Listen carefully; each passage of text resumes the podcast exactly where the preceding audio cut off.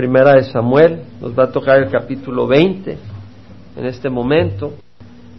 Es el tiempo en que Saúl era rey de Israel y leímos, leímos de que eh, debido a que David había tenido el éxito que había tenido destruyendo a Goliat, y persiguiendo a los filisteos, cuando las vírgenes, las jovencitas veían venir a los guerreros de perseguir a los filisteos, decían, hey, Saúl ha matado a sus miles y David ha matado a sus diez miles. Entonces, eh, cuando oyó esto, eh, Saúl dijo, bueno, ¿qué más le falta? Le han dado miles a mí, pero a, David diez miles, eh, solo falta que se tome el reino a este hombre. Entonces, Saúl tuvo envidia, tuvo celo de David y pues cuando venía el espíritu maligno que lo influenciaba debido a su rebeldía y su, desobediencia, cuando venía este espíritu maligno, en una ocasión él trató de arponear con su jabalina a David y él pues él huyó en esa ocasión, o sea, se le escapó, se le zafó dos veces, lo evadió dos veces en que lo trataba de arponear este fue un, deseo de asesinarlo impulsivamente, pero después le, dio a su hija Mical y le dijo, hey, te, la doy, pero tienes que matar a, cien filisteos, tráeme los prepucios de cien filisteos, y entonces te doy a mi hija Mical. David fue prosperado por el Señor, mató a doscientos filisteos y le trajo los doscientos prepucios, le dio a su hija Mical y Saúl se dio cuenta que la mano de Dios estaba favoreciendo a David. Le aumentó su celo a tal nivel de que decidió mandarlo a matar claramente. Le dijo a su hijo Jonatán, hey, a su hijo Jonatán y a sus siervos, hay que matar a David. Ahora, Jonatán en ese momento eh, abogó por David, abogó por su amigo. Jonatán amaba a David porque sabía que el corazón de David era hacia el Señor y hacia el pueblo de Israel y se había amalgamado su corazón con el de David. Entonces él abogó ante su padre Saúl diciendo, hey, si no te ha hecho nada malo. Lo hizo con mucho respeto, abogó con mucha delicadeza. Y Saúl dijo, ok, eh, como vive Jehová, no mataré a David. Pero eh, volvió a ocurrir de que David salió a pelear contra los filisteos, hizo una gran matazón, una gran victoria, y entonces Saúl sí ya tenía una envidia y un, un odio, y a pesar de que David había regresado a la corte, lo trató de arponear una vez más, le tiró la lanza y la lanza quedó pendida en la pared. Y David dijo, bueno, como dice el dicho, la tercera es la vencida, de aquí me voy yo. Patas para que las quiero. Así que se fue corriendo David, huyó, escapó aquella noche y vimos cómo Saúl eh, ya no era solo impulsivo, sino que mandó mensajeros para que en la mañana, a la casa de David, para en la mañana matar a David, pero su esposa Mical, la esposa de David, lo bajó por la pared con un cordón, por la ventana, con una cuerda y David escapó. Y huyó y fue a, a Ramá, la ciudad de donde estaba Samuel, el profeta, y cuando le dijeron a Saúl, imagínate quién le fue a contar a Saúl, ¿verdad? Hombre malvado, cuando Saúl supo, mandó una compañía de soldados, para eh, traer a David. Pero cuando esa compañía de, hombres, de siervos, llegaron a donde estaba el profeta Samuel y a donde estaba David, el Espíritu de Dios vino sobre esta compañía y empezaron a profetizar. Y en vez de llevarse a David, regresaron hablando las maravillas del Señor, mandó una segunda compañía y pasó lo mismo, mandó una tercera compañía, pasó lo mismo, entonces Saúl dijo, no, yo voy a ir, ¿qué pasa con estos hombres? Y cuando fue, el Espíritu vino sobre él, lo sobre, se sobreapoderó de él, por decirlo así, lo sobreinfluenció y empezó él también a declarar las maravillas del Señor. Pero David entendió definitivamente esto era sobrenatural, el Señor estaba eh, desarmando, por decirlo así, a Saúl, pero eh, Saúl iba a buscar su vida. Así que David huyó. Y ahí estamos ahora en el capítulo 20. Ese es el trasfondo de la historia. Muy importante entender el trasfondo. Una de las cosas que se enseña en el estudio inductivo de la Biblia es que tienes que estudiar la palabra de Dios dentro del contexto. Si tú quieres leer, tienes que entender de dónde vienes, a dónde vas. O sea, no es un pedacito que lo miras por separado. Tienes que agarrar todo dentro del contexto. Ahora vemos el capítulo 20 que dice que David huyó de Nayot y lo que vamos a hacer es leer la palabra del Señor. Vamos a leer todo el capítulo 20 con el favor del Señor. Eh, vamos a tomar el tiempo y pues eh, la palabra del Señor cumple su propósito. Le pido al Señor que nuestros corazones estén abiertos, porque no se trata de la predicación, se trata de la palabra del Señor. No se trata de la presentación, se trata de la palabra del Señor y el Espíritu. La fórmula no es la predicación, la fórmula es Cristo. La fórmula es tu corazón disponible, una tierra fértil que esté dispuesta a recibir la semilla para que produzca fruto. Esa es la fórmula. ¿Verdad? Entonces, ten el corazón abierto. Eh, si uno busca cosas esplendorosas en el sentido de la, a la manera del mundo, eh, pues te vas a perder de vista a Jesús, como muchos se perdieron de vista a Jesús cuando pasó por Belén, cuando pasó por Jerusalén, porque él no venía con la gran eh, lista de carros, de carruajes en ese tiempo y eh, la gran pompa, sino que él venía humildemente y sencillo. Entonces el corazón que estaba buscando y estaba sensible a la voz del Señor fue transformado, tocado, cambiado y renovado. Entonces así, ¿verdad? buscamos no, no lo que los oídos, el cosquilleo de los oídos, sino que al Señor.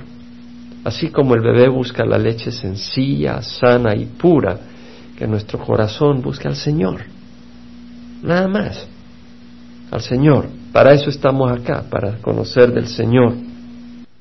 Dice que entonces David huyó de Nayot en Ramá. Nayot era la zona donde estaba la colonia, por decirlo así, en Ramá, donde estaba la compañía de profetas, donde estaba Samuel.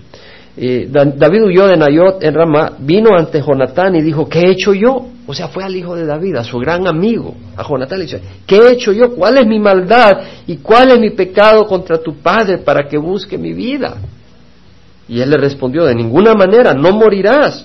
He aquí mi padre no hace ninguna cosa grande o pequeña sin revelármela.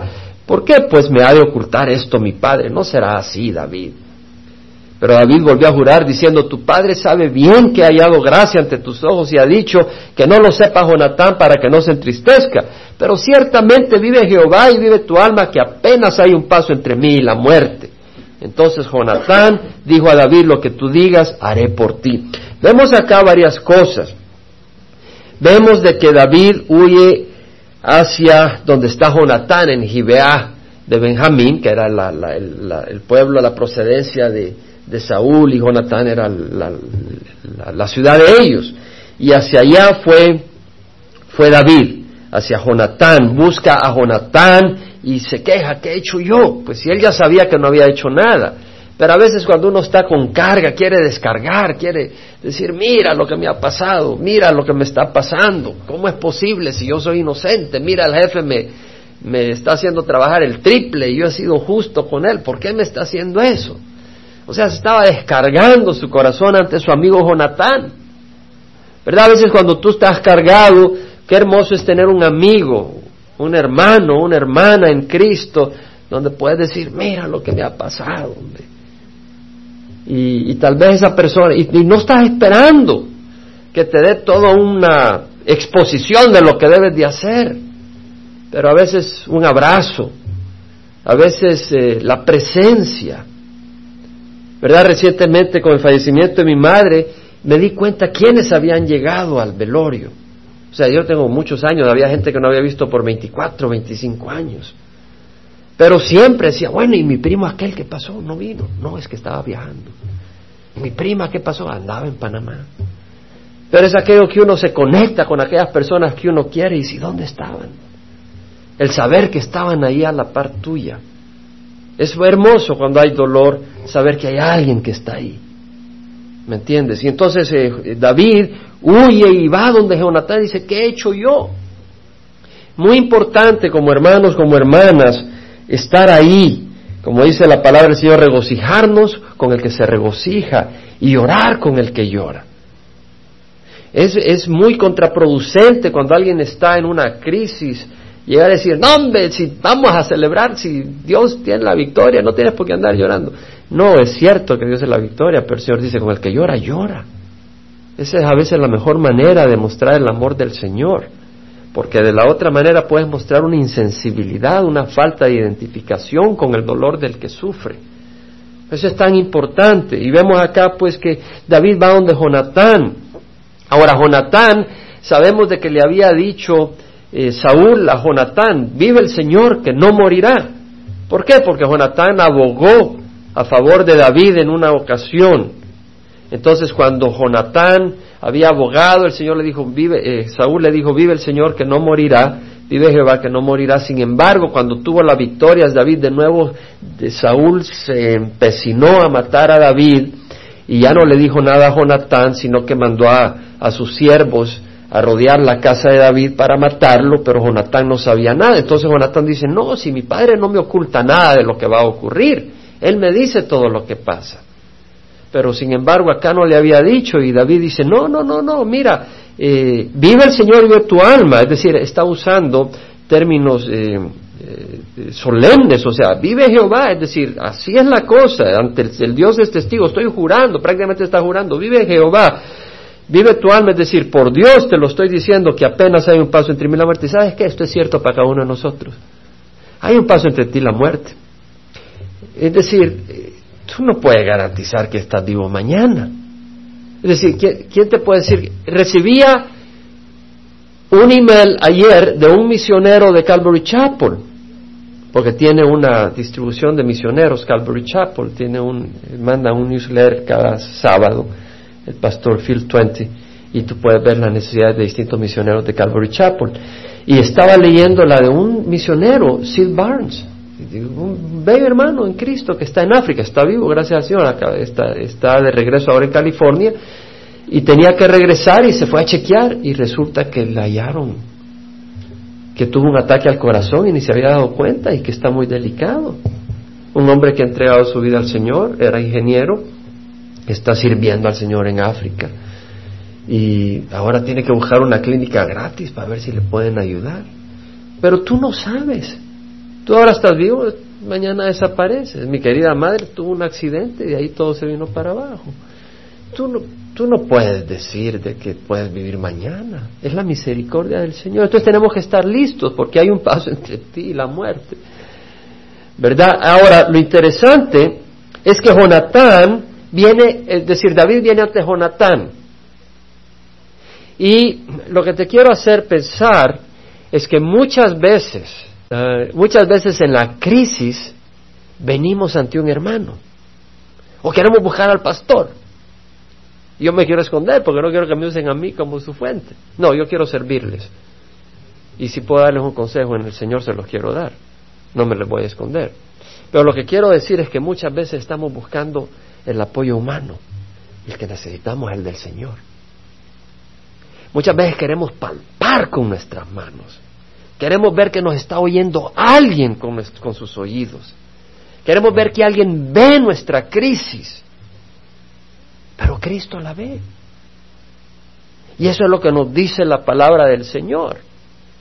Entonces, eh, en segunda de Pedro, en primera de Pedro 5, 7 dice el Señor, bueno, en 6, humillados bajo la poderosa mano del Señor, para que Él los exalte a su debido tiempo echando toda vuestra ansiedad sobre Él porque Él tiene cuidado de vosotros. Es decir, echa tu carga sobre el Señor. Muchas veces, yo muchas veces quisiera contar alguna crisis que tengo con alguien. Muchas veces quiero hacerlo. Muchas veces, pero ten cuidado. Porque tienes que ser prudente. La persona a la que le vas a compartir tu crisis, ¿qué va a hacer con esa información? Te puede ir mal número uno. ¿Ves? Por otro lado, es al Señor, es decir, hey, compartamos nuestras crisis unos con otros, hermanos, llevemos las cargas unos a otros, dice el Señor. Entonces, no, este no es una excusa para ser indiferente a la necesidad de otro. No estoy hablando de eso. Tenemos que ser un paño de lágrimas para unos para otros. Es decir, si un hermano está llorando, por una situación o una hermana, eh, sea un paño de lágrimas para esa persona. Porque necesitamos mostrar nuestro amor. Necesitamos mostrar, bueno, si la sociedad está tan preocupada que si, Si un delfincito está lastimado, ahí van y lo cuidan. No si un pollito, hay que, que, que. ¿Y cómo no vamos a mostrar compasión a nuestros hermanos, a nuestras hermanas? Hay que mostrar compasión. Pero también nos dice el Señor, hey, echa vuestra ansiedad sobre Él. Eh, toma un tiempo y ve en tu cuarto o en el parque o a donde sea, escóndete y llora ante el Señor. Echa tu carga sobre Él, porque Él tiene cuidado de vosotros. A Él le preocupas, a Él, él se interesa en ti. Sed de espíritu sobre, está alerta. Vuestro enemigo, el diablo, anda como león rugiente buscando a quien devorar. Hey, tenemos que estar alertas, tenemos que ser. Entonces tenemos que venir al Señor, no dejarnos sobreabrumar. Filipenses 4, 6 y 8 dice: Por nada estéis afanosos, antes bien en todo, mediante oración y súplica, con acción de gracias sean dadas a conocer vuestras peticiones delante de Dios y la paz de Dios que sobrepasa todo entendimiento guardará vuestros corazones y vuestra mente en Cristo Jesús. ¿Ven lo que dice? Por nada estéis afanosos, hermanos. Yo aquí la riego a cada rato. Yo no les voy a decir que no la riego. Muchas veces me lleno de afán. Pero el Señor es fiel. Pero dice, por nada estéis afanosos. Antes vienen todo mediante oración y súplicas. Oración, ¿a quién? Uno le ora a Dios. ¿Y súplicas a quién? A Dios con acción de gracias, porque Dios es fiel, sean dadas a conocer vuestras peticiones delante de Dios. David fue ante Jonatán, pero el Señor nos dice, ve delante de Dios. Sí, Dios, Dios puede usar un instrumento para que te ayude en alguna situación, pero el que es la fuente de toda bendición es el Señor, no el instrumento. En el momento en que tú pones los ojos en un instrumento, él o ella, o una organización y, esa es la fuente de tu bendición, estás equivocado. Porque cuando ese instrumento falle o no esté o se muera o desaparezca, te quedaste en el aire. Pero si ponemos la fe en Jesucristo y le damos gracias a Dios por los instrumentos que el Señor usa, si el instrumento se pela, el Señor nunca se pela. Él vive y reina por los siglos de los siglos. Amén. Entonces ponemos los ojos en la fuente. Muy interesante, Proverbios 18:10. Son versículos eh, muy hermosos. Preferiría, sí, Proverbios 18.10 dice, el nombre de Jehová es torre, fuente, torre fuerte. A ella corre el justo y está a salvo. Es decir, el nombre de Jehová es torre fuerte, el carácter de Jehová, el carácter de Dios.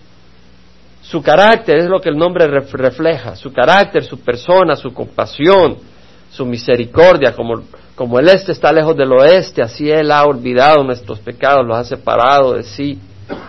Como el cielo está tan alto sobre la tierra, así su misericordia para los que le temen. Entonces el carácter de Jehová es, el nombre de Jehová es una torre fuerte, a ella corre el justo, tenemos que correr al Señor. Salmo 20, 7 y 8. Algunos confían en carros y otros a caballos, mas nosotros en el nombre de Jehová nuestro Dios confiaremos, en el nombre del Señor. Ellos se doblegaron y cayeron, mas nosotros nos hemos levantado y nos mantenemos en pie. Este es David, entendiendo que el nombre de Jehová, el Señor, era su fuerza. Él llegó a experimentar, ves en el capítulo 17, Salmo 17, versículo 6. Dice, yo he invocado, yo te he invocado, Dios, porque tú me responderás. ¿A quién le está pidiendo el salmista? A Dios. Inclina a mí tu oído, escucha mi palabra.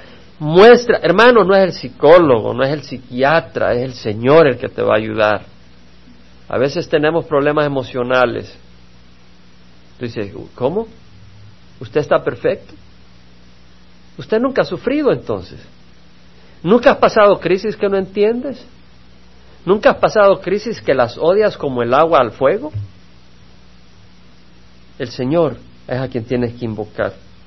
Inclina a mí tu oído, escucha mi palabra, dice el salmista. Muestra maravillosamente tu misericordia, tú que salvas a los que se refugian a tu diestra, de los que se levantan contra ellos. Tú te refugias. ¿Quién, quién es la diestra de Jehová? dice Isaías. Jesucristo, Isaías 53, habla de la diestra del Señor, que es Jesucristo. Refúgiate en Jesús.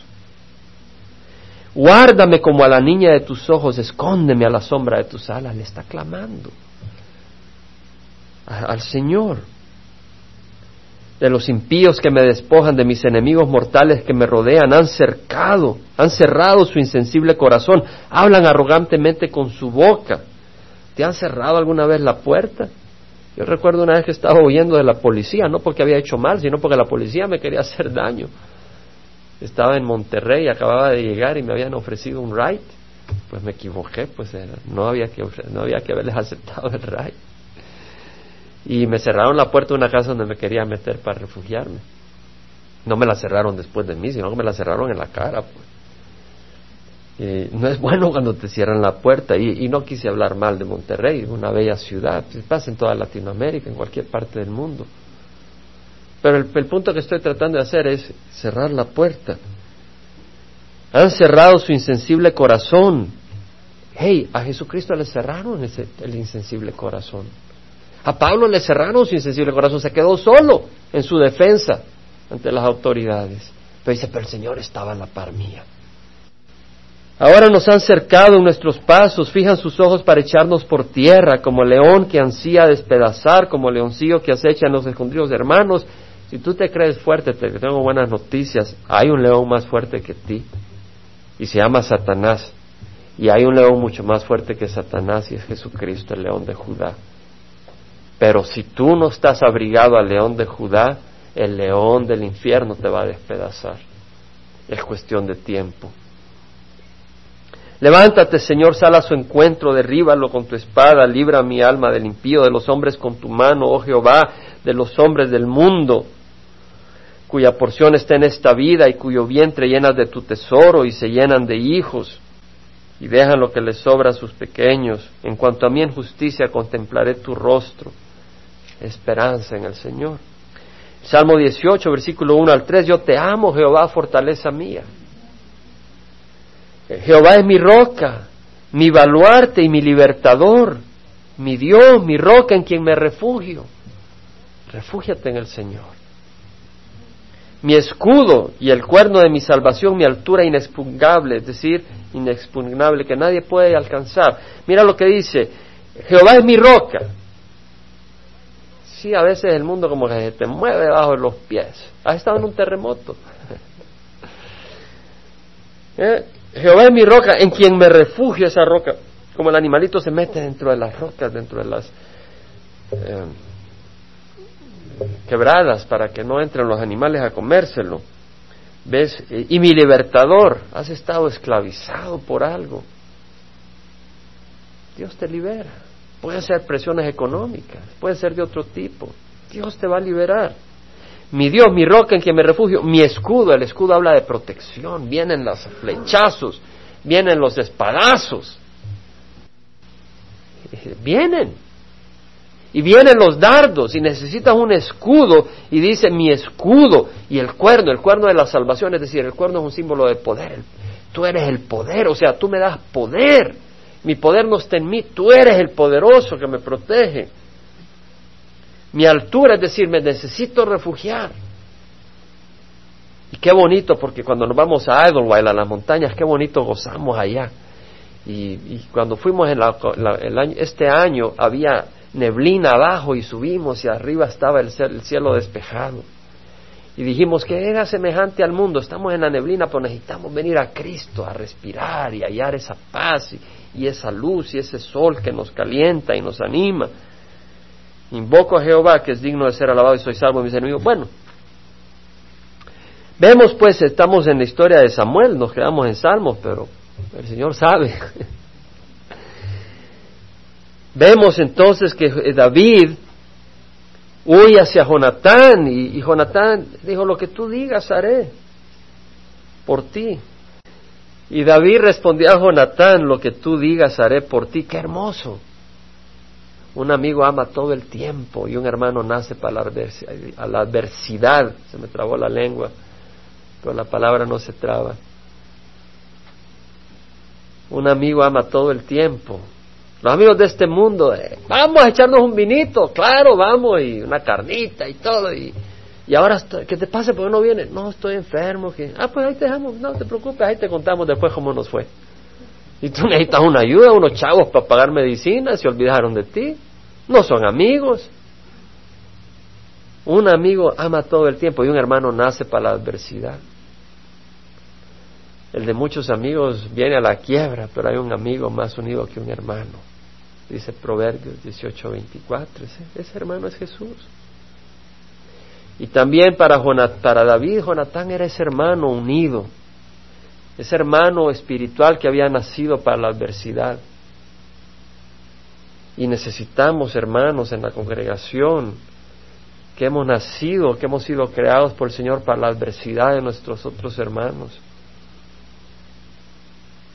Ser una familia. Aquí venimos de distintos países, Colombia, México, Guatemala, Cuba, El Salvador, de otros países. Pero podemos ser una familia en Cristo. Y lo somos en Cristo. Vemos esta fidelidad de Jonatán. Eh, vemos a Saúl tratando de perseguir a David y vemos a Jonatán siendo fiel con David. Saúl representa en cierta manera al príncipe de las tinieblas que ya no tiene derecho sobre la tierra y no quiere que el que tiene derecho reine. Saúl el reino se lo quitó el Señor y se lo dio a David. Y el Satanás perdió el reino, porque este reino estaba en sus manos, porque el hombre se lo entregó en el jardín de Edén. Pero ahora le pertenece a Jesús y él está haciendo lo imposible, pero Jesús viene. Jesús viene. Y Jonatán, siendo hijo de, de Saúl, no tiene el mismo corazón, tiene un corazón noble y se identifica más con David que con su padre. Porque Jonatán realmente representa a los que hemos nacido de nuevo, que hemos nacido de la oscuridad, estamos en la oscuridad, hijos de la oscuridad, pero ahora tenemos un corazón distinto y estamos identificados con el Rey que viene, con Jesucristo. David respondió a Jonatán, he aquí. O sea que ahora hacen un trato, pues le dice David a Jonatán, mira, estamos mal, aquí, aquí hay un paso entre la muerte y yo, ¿cómo le hacemos? Jonathan le dice, mira, vamos a hacer un trato, vamos a ver cómo vamos a confirmarte si es cierto o no de que mi papá te quiere asesinar. David respondió a Jonathan, aquí mañana es luna nueva y debo sentarme a comer con el rey, pero déjame ir para que me esconda en el campo hasta el atardecer del tercer día. En otras palabras, tenía el festival de la luna nueva. El festival de la luna nueva era cada mes. O sea, que, nacía la luna, o sea, que empezaba a salir la luna, ese era un festival religioso, se celebraba y habían sacrificios, habían holocaustos, habían ah, eh, sacrificios de cereal, o sea, ofrendas de cereal, libaciones de vino, había sacrificios por el pecado, ofrendas de pecado, y ah, se, se, tocaba las trompetas y había gran celebración. Es decir, cada vez que empezaba el mes, el mes eh, y como no sabían exactamente el día en que iba a empezar la luna nueva, ¿verdad? 29, 30 días dependiendo, pero no, no, siempre es exacto. Entonces lo que hacían, mandaban centinelas en la ciudad, a los montes, a los collados, a, los, a las partes altas para estar pendiente. Y cuando veía a alguien que había salido la luna, iban y corrían a una casa designada para ese propósito diciendo, hey, eh, hay luna nueva, entonces se declaraba que ya empezaba el mes. Y pues había una gran celebración, pero como no sabían, a veces lo hacían, tal vez a los 29 días empezaban los sacrificios y podía durar hasta el 30 día dependiendo de cuándo era realmente la luna nueva. Pero vemos pues de que había eh, luna nueva y, David respondió a Jonatán, mañana es luna nueva, es decir, eh, se espera mañana que sea la luna nueva, se empieza la celebración y si no, pues ocurre mañana, los, los guías se dan cuenta que no es mañana, de todas maneras el día siguiente será, ¿verdad? Se va a confirmar. Debo sentarme a comer con el rey. David tenía que sentarse a comer porque era parte de la corte. Pero déjame ir para que me esconda en el campo hasta el atardecer del tercer día. Es decir, vemos que Samuel, vemos que David le dice a, a, a Jonatán, déjame ir, o sea, reconoce que Jonatán tiene autoridad como hijo del rey, como príncipe y en humildad. Vemos la humildad de David, dice, déjame ir, eh, me voy a esconder hasta el, hasta el atardecer del tercer día, es decir, hoy es el primer día, mañana es luna nueva, me voy a esconder hasta pasado mañana, hasta el tercer día.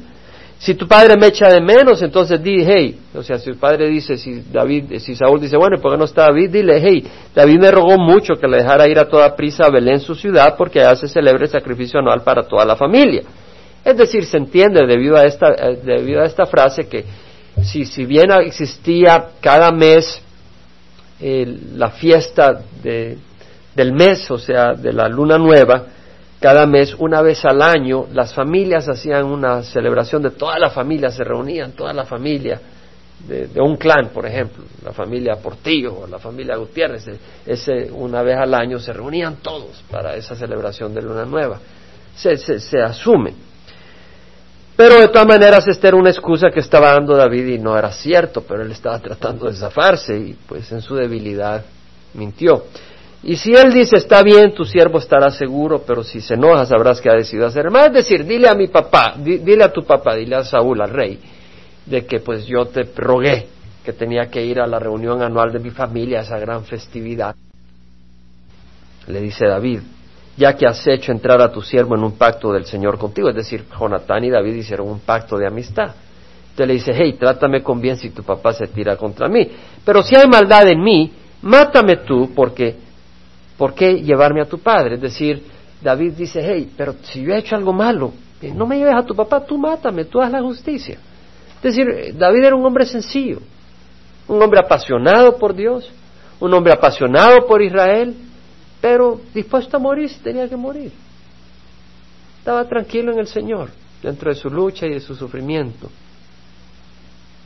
Respondió Jonatán, nunca tal te suceda. Porque si yo me entero que mi padre ha decidido que el mal caiga sobre ti, ¿no te lo avisaría yo? Es decir, Jonathan dice, hey, yo voy a ser fiel a ti. Nunca suceda que tú mueras de esta manera. Si yo me iba a dar cuenta que mi papá está detrás de ti, yo te aviso. Es decir, Jonatán se había identificado con David, no con Saúl. Su corazón estaba donde debería de estar.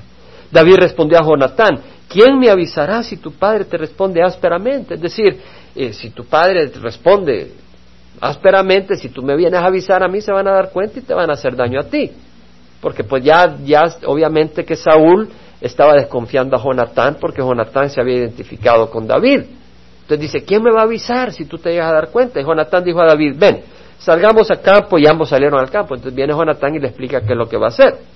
Jonatán dijo a David, Jehová, Dios de Israel sea testigo, cuando yo haya hablado con mi padre como a esta hora mañana, o al tercer día, es decir, pasado mañana, He aquí, si hay buen ánimo para con David, no habré de enviar a ti para hacértelo saber. Es decir, si yo hablo con mi padre, yo te lo hago saber. Si todo está bien. Ahora, si mi padre quiere hacerte mal, que así haga Jehová a Jonatán, y aún le añada si no te lo hago saber. Es decir, esta es una frase de, de, de un pacto. Es decir, si, si mi padre quiere hacerte mal, que Jehová me haga daño a mí, si no te lo hago saber y te envío para que vayas en paz, y que Jehová sea contigo como ha sido con mi Padre. Y si todavía vivo, no me mostrarás la misericordia de Jehová para que no muera. Vemos acá de que está diciendo, si mi Padre quiere hacerte mal, que así haga Jehová a Jonatán y aún le añada, si no te lo hago saber, y te envío para que vayas en paz, y que Jehová sea contigo como ha sido con mi Padre. Hey, ¿quién era su padre el rey? El rey de Israel el rey de Saúl, el padre de Jonatán, y él está diciendo que, que el Señor sea contigo como ha sido con mi padre. Es decir, Jonatán se da cuenta de que el reino le correspondía a David. Dice, hey, si, si mi padre te quiere hacer daño, yo te lo voy a avisar y que Dios esté contigo como ha estado con mi padre, es decir, que Dios prospere tu reino. Qué hombre más humilde el de Jonatán. Jonatán era un hombre sencillo. ¿Sabes qué? Jonatán es una bellísima persona en las escrituras. No lo vemos pecando en ninguna área, aunque sí no era perfecto. Pero vemos que todo lo que vemos es una valentía y una sencillez, una humildad y una dedicación como la que vemos en Filipenses 2. En Filipenses 2, capítulo 2, versículo 3 dice, nada hagáis por egoísmo o por vanagloria, sino que con actitud humilde cada uno de vosotros considere al otro como más importante que a sí mismo, no buscando cada uno sus propios intereses, sino los intereses de los demás. para memorizarse eso. Nada hagáis por egoísmo. Nada hagas para salir ahí, para que te vean, o por tus propias ventajas. Nada hagas por egoísmo o por vanagloria. Ay, yo voy a, yo voy a tener fama, voy a ser el próximo Billy Graham. Estás buscando la fama. No te, no te preocupes qué vas a hacer, simplemente sirve al Señor. Ámalo de corazón. Si el Señor te ha dado un don, úsalo, no lo entierres. No digas, hoy no, yo soy humilde, yo lo voy a enterrar para que no vean, no me vean. No, eso es ser perezoso. Eso es ser holgazán. Usa los dones que Dios te ha dado, pero úsalos para la gloria del Señor. Nada hagáis por egoísmo, por vanagloria, sino que con actitud humilde. Cada uno de vosotros considera al otro como más importante que a sí mismo, no buscando sus propios intereses, sino los intereses de los demás. Jonatán estaba haciendo eso. Estaba buscando los intereses de David. Que el Señor sea contigo como ha sido con mi padre. Aquí voy a, te voy a avisar, voy a abogar por ti. Estaba poniendo a David más arriba que él mismo, porque él como hijo del rey, él podía aspirar al trono, pero él quería la voluntad de Dios y quería honrar a su amigo más que a sí mismo. No fue lo que el Señor Jesucristo dijo, murió en la cruz por nosotros. Nos honró, Él se entregó por nosotros, Él murió por nosotros. Entonces vemos esa pasión y, de hecho dice, si, y si vivo, no me mostrarán, es decir, si todavía vivo, porque entonces dice, hey, probablemente en este despelote que mi padre se ha metido, lo van a matar a él y me van a matar a mí. dice, pero si todavía vivo, no me mostrarán la misericordia de Jehová para que no mueres, decir, no me mates, soy tu amigo. Ahora, la palabra misericordia la hemos estudiado en otras ocasiones. La palabra en hebreo es el Gesed. ¿Se acuerda que estudiamos esa palabra en alguna ocasión? Gesed, que es amor fiel, amor de pacto. Es decir, tú puedes entrar en un pacto con alguien, pero no, si no existe ese amor, es frío, es, estás trabado en una relación de comercial. O si estás en una relación de amor, pero no hay un compromiso, te vino una gripe y te dieron la espalda. Pero este es un amor, gesed, una misericordia, un, un compromiso del Señor. Aquí es un compromiso de Jonatán. No me mostrarás la misericordia de Jehová para que no mueres. decir, esa misma misericordia, esa misma fidelidad que el Señor muestra para los suyos, no me la mostrarás hacia mí. Dice Jonatán. Y esa es la misericordia que hemos demostrado unos con otros mostrar esa fidelidad. Qué hermoso sería que la iglesia abrace esta idea. Qué hermoso sería si como congregación nos vamos dejando transformar. Estamos en un lugar árido. Yo se lo decía a los hermanos el miércoles. Árido. Cuando yo estaba en El Salvador me decía la gente, pues ahí, ahí en Estados Unidos la gente ni va a la iglesia. Estaba leyendo las noticias que dice que hay religiosidad en Estados Unidos. Pero el condado de Orange ocupa el tercer lugar en el fondo de la gente que va a la iglesia. Es el tercer lugar de los últimos de todos los condados de Estados Unidos para asistir a la iglesia. Porque hay mucha riqueza. Los ingresos son más altos, los costos son más altos y los ingresos son más altos. Y muchos se ciegan, entonces el hombre trabaja, la mujer trabaja de sol a sol. Y entonces la gente está tan apasionada por lograr una posición económica que descuidan su alma y se pierden ellos y tienen la oportunidad a través de la palabra del Señor, no solo ellos de salvarse, sino llevar salvación a sus pueblos. Pero muchos vienen acá y se destruyen. El dinero, las oportunidades los ciegan a tal nivel que, y, por eso no existe. Me decía un hermano, ¿verdad? Me dice, hermano, estuvimos en cosecha y fue una bendición, pero no había mucha gente. ¿Y por qué no había mucha gente? Porque la gente estaba tal vez viendo el partido de béisbol o tal vez comprando sus regalos navideños. Y yo no digo que es que se trata de que si vas a la iglesia todos los días de la semana, perdóname, no se trata de eso. Cuando yo vine al Señor tenía una pasión tan grande en ese momento que no iba ni a la iglesia. Sí, iba los domingos, pero todos los días yo estaba sumergido en la palabra del Señor. Yo estaba en una luna de miel y que nadie me molestara. Sí, iba a la iglesia, no debo decir que no iba, pero lo que quiero decir es decir, no se trata de que si vas o no vas, no juzgues a tus hermanos por si vinieron los lunes, martes, miércoles, jueves y viernes a la iglesia.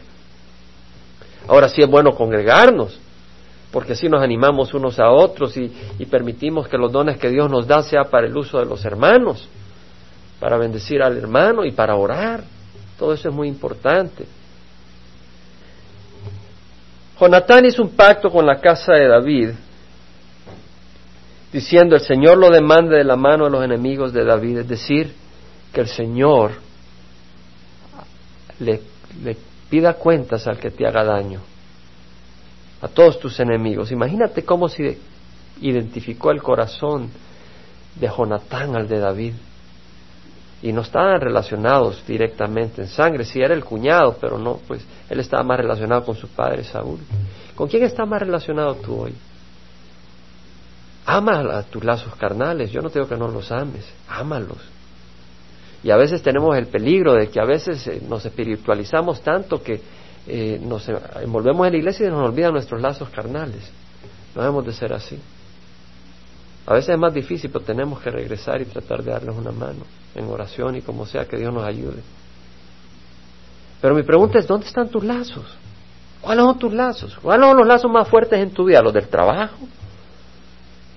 Los de la carne o los del espíritu. Tenemos que tener esos lazos unos con otros en Cristo. Para mí eso fue claro cuando vine al Señor. Para mí eso sí fue claro, pero es un don del Señor, ¿verdad? Que te lo da.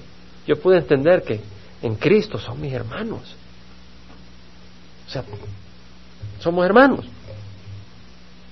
Jonatán hizo jurar a David otra vez a causa de su amor, porque él le amaba como a sí mismo. Es decir, hey, Jonatán le dice a David, hey, sálvame el pellejo, porque Dios va a estar contigo. El reino te va a caer a ti, sálvame el pellejo, porque Dios te va a librar de todos tus enemigos. Vemos la, el discernimiento de Jonatán.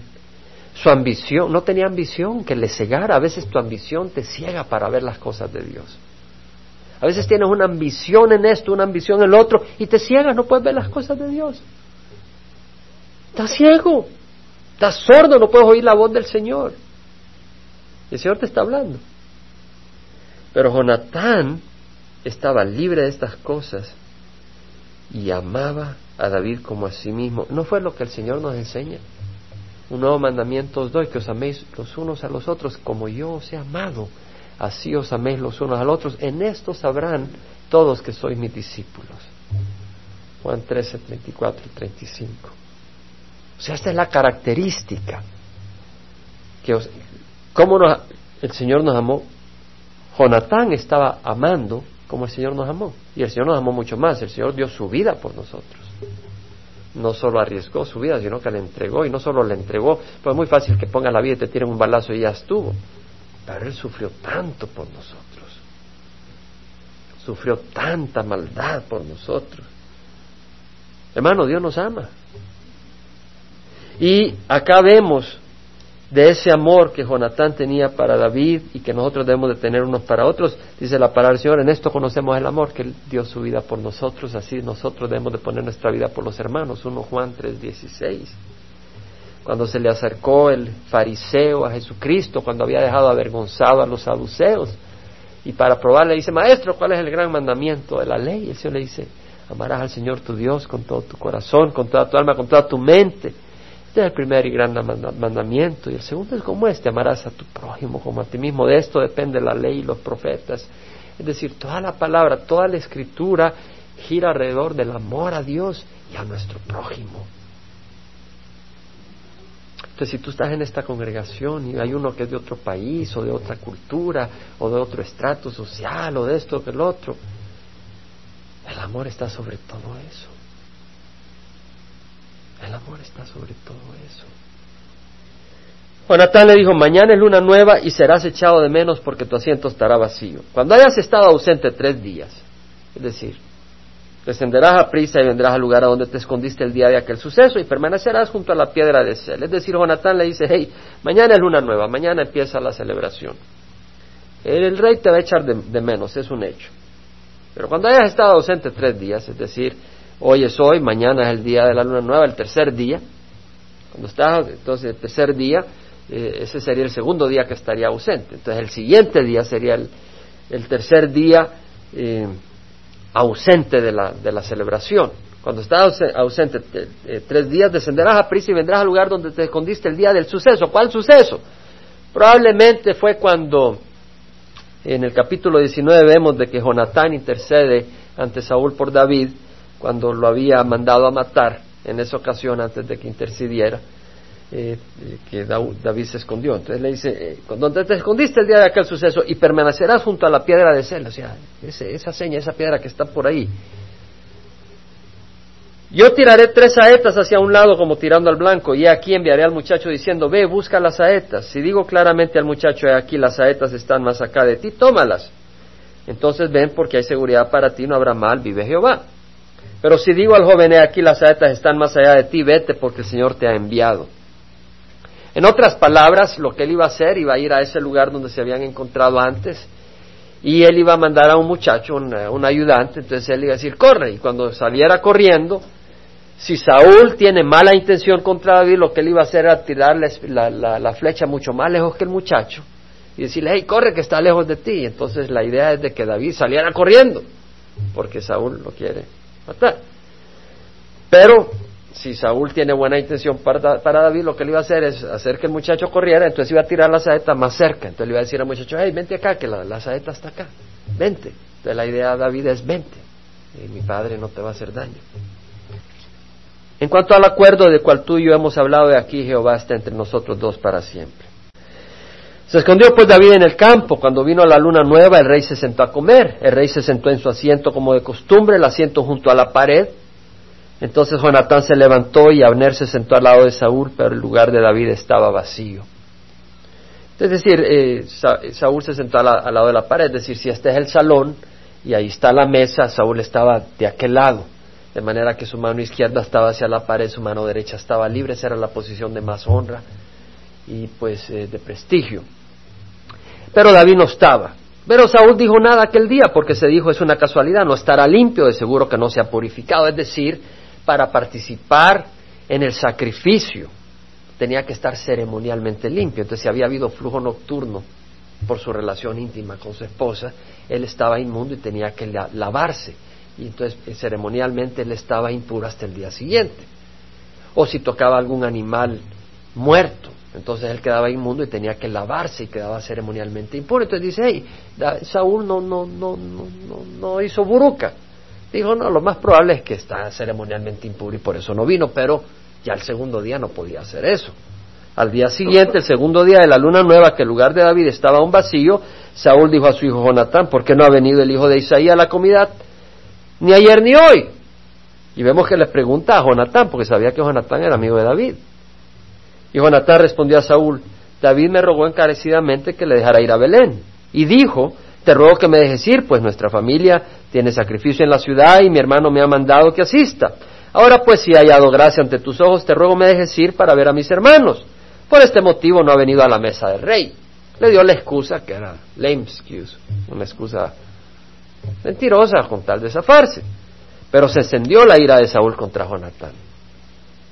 No solo contra Jonatán, no solo contra David, sino que ahora contra Jonatán, porque se da cuenta que Jonatán está protegiendo a David y le dijo, hija de, hijo de perversa y rebelde. No estaba queriendo insultar a la mamá de, de Jonatán, pero era una manera de decir, tú eres un hijo de lo que sea. Como decimos, no decimos, decíamos, y como nos dicen y como otros dicen. Yo espero que ya no digamos. ¿Acaso no sé yo que prefieres al hijo de Isaí para tu propia vergüenza y para vergüenza la de de tu madre? Pues mientras viva sobre la tierra el hijo de Isaí, ni tú ni tu reino serán establecidos. Ahora pues manda a traérmelo porque ciertamente ha de morir. Es decir, Saúl dice, hey, mientras David viva, tu reino no se va a establecer, Jonatán. Pero a Jonatán no le importaba. Jonatán amaba a David más que sus propios intereses. Que seamos así. que Dios nos cambie, que seamos así. Tú dices, eso es algo muy noble, exacto. Yo no soy así, exacto. Pero tú puedes decir, Señor, hazme así. De ti depende. El que hace la obra es el Señor. Él es el que pone en nosotros tanto el querer como el hacer para su beneplácito. ¿Quieres hacer así? ¿Quieres ser así, con esa nobleza, con esa luz? Los justos brillarán como las estrellas del cielo, dice el Señor. ¿Quieres brillar como la estrella del cielo? Dile al Señor, heme aquí. No dile, aquí yo voy a hacer las cosas. Dile, Señor, heme aquí, haz tú la obra. De eso se trata. Jonatán respondió a su padre Saúl y le dijo, ¿por qué ha de morir? ¿Qué ha hecho? Vemos que aquí está intercediendo una vez más por su amigo. Debemos, debemos de interceder por el débil. Saúl le arrojó la lanza para matarlo. Aquí se estaba tan ciego Saúl que hasta su propio hijo lo iba a perforar con la lanza. Y así Jonatán supo que su padre había decidido matar a David. Jonatán se levantó de la mesa ardiendo en ira y no comió pan el segundo día de la luna nueva, pues estaba entristecido por David porque su padre le había afrentado. Vemos que aquí Jonatán se levanta enojado. Hay una ira santa. Jonatán no estaba enojado por él mismo, porque le habían hecho daño, sino por la injusticia contra un hombre justo. Hermanos, si, si tú ves niños que le hacen daño, mujeres que le hacen daños, al, sencillo o al, al, débil explotado y no te importa, hay algo muy malo en ti. Necesitas pedirle a Dios perdón. El corazón del hombre se enfría, se endura contra su vecino, contra su prójimo. No nos importa la condición, la preocupación, la necesidad de otros. Somos así. Que el Señor nos ayude esta Navidad a reflejar el verdadero espíritu de Navidad. Que el Señor nos ayude, hermanos. Es mi clamor. No es una exhortación, más es un clamor en nombre de la congregación, en nombre mía, en el nombre de Jesús. Señor, ayúdanos a no estar tan ocupados que nos olvide extender la mano al que necesita ayuda. Ayúdanos, Señor, que no sea solo una palabra bonita, sino que sea una realidad en nuestras vidas. A la mañana siguiente Jonatán salió al campo para reunirse con David y un muchacho pequeño iba con él y dijo al muchacho, corre, busca ahora las saetas que voy a tirar y mientras el muchacho corría tiró una saeta más allá de él.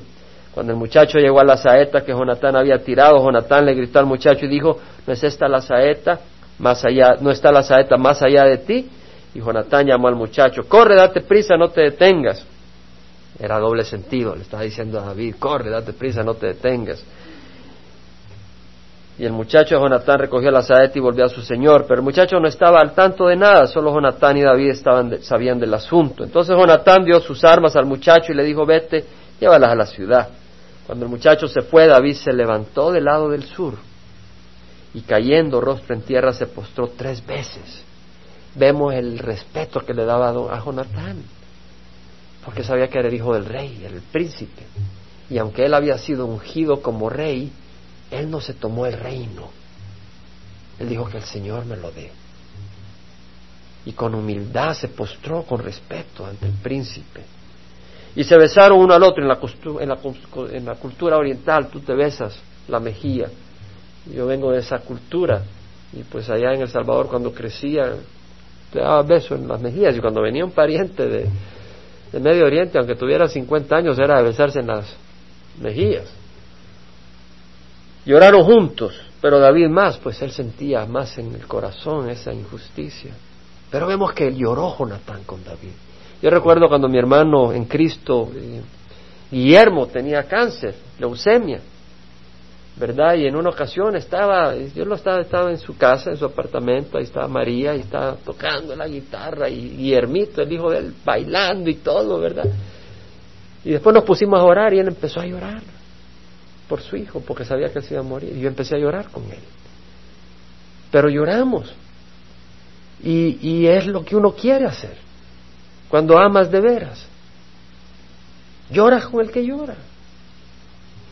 Y Jonatán dijo a David, vete en paz, ya que, no hemos jurado, ya que nos hemos jurado el uno al otro en el nombre del Señor, diciendo, el Señor está entre tú y yo. Es decir, hey, la promesa que hemos hecho está entre Dios, Dios es testigo.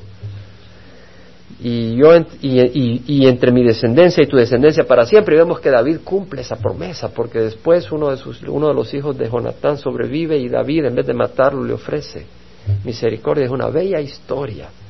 Nunca se me olvida una vez ahí en Watkinsville Georgia llegó un predicador y predicó sobre Fibochet y ese mensaje a mí yo estaba re pero bailaba ahí en esa iglesia yo saltaba de gozo al oír ese mensaje de la de lo que el Señor hace con ese, por su promesa, solo porque era hijo de, de Jonatán, no porque fuera nadie, pero porque era hijo de Jonatán. Y Dios es fiel porque somos hijos de Él por Jesucristo. David se levantó y se fue, huyendo.